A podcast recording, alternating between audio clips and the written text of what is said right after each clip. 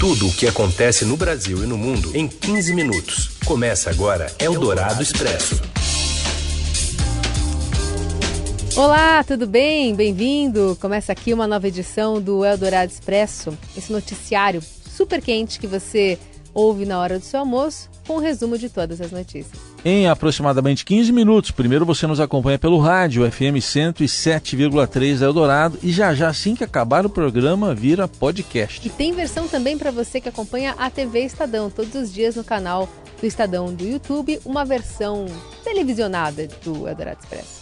Eu sou Raíssa Abac, comigo está a Carolina Ercolim e vamos para os destaques desta terça, 17 de dezembro. Eldorado Expresso. O Congresso deve votar hoje o orçamento de 2020, com uma previsão de 2 bilhões de reais para o fundo que vai financiar as campanhas eleitorais do ano que vem. A Prefeitura do Rio suspende todos os pagamentos do município e o 13º dos servidores, alegando que precisa ajustar o caixa. E ainda uma ordem de prisão contra um ex-governador que está fora do país e a tabela de jogos das eliminatórias da Copa do Mundo de 2022. Eldorado Expresso. E a gente começa falando de uma encrenca aí para o governo federal para honrar as dívidas de estados e municípios. O governo federal tirou do bolso 7 bilhões de reais agora em 2019. Isso aconteceu porque a União era avalista de governadores e também prefeitos que governadores de estado, também prefeitos que deram calote. O valor mostra reportagem aqui do Estadão desta terça-feira superem muito o gasto nesse tipo de operação no ano passado, que foi de 4 bi e 800. E também aponta que a situação de descontrole fiscal dos entes federativos aumentou. Os campeões de calotes são os estados do Rio de Janeiro e de Minas Gerais. Eldorado Expresso. E hoje, na saída do Palácio do Alvorada, o presidente Jair Bolsonaro voltou a falar sobre conceder indulto de Natal a policiais presos. As informações chegam lá de Brasília com o repórter Matheus Vargas.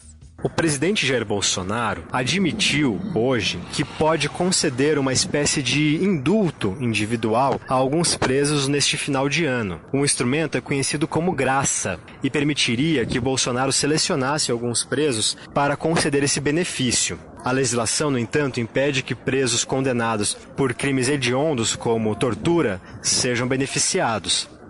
O presidente afirma, já desde sua campanha, que pretende beneficiar no final do ano, com esse indulto natalino, alguns policiais, por exemplo, que foram presos por medidas tomadas durante o exercício de sua função, como seria o caso dos policiais presos devido ao massacre do Carandiru. Bolsonaro disse que conceder a graça está em estudo. Ele também afirmou que conceder o indulto que já é tradicional, está na legislação, indicando que deve sim assinar esse decreto. O presidente, também na manhã de hoje, em frente ao Palácio do Alvorada, se recusou a explicar uma publicação que havia feito um pouco antes. Nas redes sociais, Bolsonaro comparou a situação política da Venezuela com o que pode acontecer na Argentina. Ele escreveu que a situação política da Venezuela tem reflexos diretos no estado de Roraima, como o aumento da violência e da população de rua, e também a piora na saúde e na educação. E Bolsonaro disse que o governo da Argentina já tomou algumas medidas, sugerindo que poderia haver também reflexos na fronteira ali no sul do Brasil. Ele citou, por exemplo, a elevação de impostos para exportação, de para compras no exterior e a volta da discussão sobre a legalização do aborto. Questionado sobre o que ele queria dizer com esse com essa publicação nas redes sociais, Bolsonaro se recusou a explicar. Ele disse que é uma questão de interpretação de texto e disse que não emitiu nenhuma opinião, que apenas expôs fatos. Eldorado Expresso. A Justiça suspendeu bônus natalino pago para servidores da Assembleia Legislativa de São Paulo, aquele que autoriza cada funcionário da casa a receber R$ 3.100 a mais de auxílio alimentação em dezembro, igual aí no total a 10 milhões de reais. Só que o dinheiro já foi pago na sexta, agora sexta-feira passada, antes da liminar da Justiça.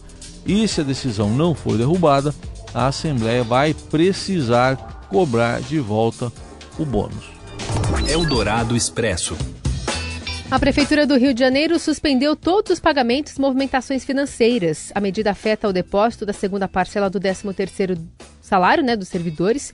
Mas quem conta os detalhes para a gente é a repórter Roberta Jansen, direto da capital fluminense. Roberta. Oi, gente, boa tarde. Todos os pagamentos da prefeitura e movimentações financeiras no município estão suspensos até segunda ordem, de acordo com uma resolução publicada nesta terça-feira no Diário Oficial do município. A decisão vem em meio a uma das mais graves crises enfrentadas na área de saúde, com funcionários em greve há uma semana por falta de salários e a população sem atendimento básico. Em nota divulgada há pouco, a Prefeitura limitou-se a informar que a Secretaria Municipal de Fazenda suspendeu provisoriamente os pagamentos, que a medida tem como objetivo ajustar o caixa do município em função dos arrestos determinados pela Justiça, e ainda que o procedimento é pontual e pode ser revertido a qualquer momento. O secretário municipal de Fazenda, César Barbiero, afirmou que essa decisão suspende também o pagamento da segunda parcela do 13º dos servidores, que estava prevista para essa terça-feira.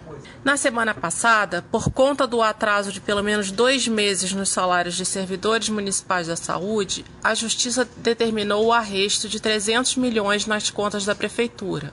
Segundo o secretário, é para ajeitar essa conta que a, a suspensão foi determinada. Eldorado Expresso. E o Congresso deve votar hoje o orçamento de 2020, olhos voltados também para o fundo eleitoral que vai financiar as campanhas municipais do ano que vem. Quem traz mais detalhes agora, direto do Congresso, é o repórter Daniel Vetterman. Oi, Daniel, boa tarde. Boa tarde, Heisen. Boa tarde, Carol. Oi. O orçamento deve ser votado primeiro na Comissão Mista de Orçamento, agora à tarde, e depois no plenário do Congresso Nacional. Alguns pontos de destaque no relatório apresentado pelo deputado Domingos Neto. Valor do fundo eleitoral para o ano que vem, 2 bilhões, conforme proposta do governo. Os partidos até queriam um valor maior, de 3,8 bilhões, mas recuaram diante da possibilidade de o presidente Bolsonaro vetar um valor maior do que inicialmente proposto pelo governo. Salário mínimo, sem aumento real, apenas correção pela inflação R$ 1.031. O valor pode ser maior apenas se a inflação no ano de, 2000, de 2019 resultar em um valor maior do que o previsto. E o valor total de emendas parlamentares, aqueles recursos destinados por deputados, senadores para os seus redutos eleitorais, deve ficar perto de 22 bilhões no ano que vem. Daniel Vetterman, trazendo as informações direto de Brasília e sempre atualizando no portal estadão.com.br. Obrigado, Daniel. Obrigado, boa tarde. Eldorado Expresso. A Polícia Federal cumpre hoje 54 mandados de busca e apreensão e 17 de prisão preventiva por desvios de 134 milhões de reais na saúde pública da Paraíba. Um dos alvos de ordem de prisão é o ex-governador, o Ricardo Coutinho, do PSB. A PF pediu a inclusão do nome dele na difusão vermelha da Interpol por ele estar fora do país. Do valor total desviado pelo grupo investigado, mais de 120 milhões de reais teriam sido destinados a políticos e às campanhas eleitorais de 2010, 2014 e 2018. A quadrilha ainda tem ou teria fraudado licitações e concursos públicos, além de ter superfaturado equipamentos, serviços e medicamentos. Eldorado Expresso. A seleção brasileira já sabe qual será a sequência de adversários que terá pela frente para disputar a Copa do Mundo do Catar. Detalhes aí das eliminatórias da Copa agora com o Robson Morelli. Olá, amigos! Hoje eu quero falar das eliminatórias da Copa do Mundo. Tá chegando em março, o Brasil começa a disputar as eliminatórias sul-americanas para a Copa do Catar e hoje a gente conheceu o caminho que o Brasil vai percorrer na competição. Lembrando que as eliminatórias é, são disputadas em pontos corridos, vai somando é, partida por partida e os cinco primeiros classificados vão para a Copa do Catar. O Brasil estreia em março, a competição começa em março março, o Brasil tem a primeira partida contra a Bolívia. Ha, ha, ha. Esse Tite é um cara de sorte mesmo, hein? Bolívia, Peru e Venezuela. Essa é a sequência da seleção brasileira nas eliminatórias para a Copa do Catar. Olha, olhando aqui, são rivais para somar nove pontos, hein? E aí dá aquela tranquilidade que a seleção brasileira está precisando. Lembrando que neste ano a seleção teve dificuldades nos seus amistosos, empatou jogos, perdeu jogos, não foi um time legal no segundo semestre. Tite os jogadores reclamaram com a CBF é, do nível dos adversários, é, dos locais das partidas e tudo isso deve melhorar. Mas o ano que vem a coisa é mais séria. O Brasil começa a disputar a sua eliminatória. Isso vale vaga na Copa do Mundo. Lembrando, todo mundo sabe, o Brasil nunca ficou fora de uma Copa do Mundo. O ano que vem também vai ter, no meio do ano, é, Copa América. O Brasil vai ter que parar essa corrida nas eliminatórias para fazer a Copa América, para disputar a Copa América. E também tem a defesa do ouro olímpico que o Brasil ganhou em 2016 nos Jogos do Rio, lá no Japão. Então, duas paradas importantes do futebol brasileiro é, no ano que vem. É, é isso, gente. Falei, um abraço a todos, valeu! E à noite, a Comebol realiza em Luque, no Paraguai, sorteio da Copa Libertadores 2020. Oito brasileiros vão participar: Flamengo, Grêmio, Palmeiras, como cabeças de chave aí, Santos, o Atlético Paranaense e o São Paulo, classificados direto para a fase de grupos, e ainda Corinthians e Internacional, que disputam a pré-Libertadores. Eldorado Expresso. E não é desta vez que o Brasil vai abocanhar um Oscar de melhor filme internacional, ou pleitear, né, essa conquista. A Vida Invisível de Karim Ainus ficou de fora da pré-seleção da categoria divulgada ontem pela Academia de Hollywood. Em compensação, eu e a democracia brasileira temos quase a mesma idade. Eu achava que nos nossos trinta e poucos anos estaríamos pisando em terra firme. Democracia em Vertigem, de Petra Costa, garantiu um lugar na pré-lista da categoria de documentário. Tem produção da Netflix e esse documentário revê os últimos anos da política brasileira, do governo Lula ao impeachment de Dilma Rousseff, sob uma ótica pessoal. Milhões de pessoas saem da pobreza, a taxa de desemprego atinge o menor índice da história e o Brasil emerge como um dos protagonistas no cenário mundial.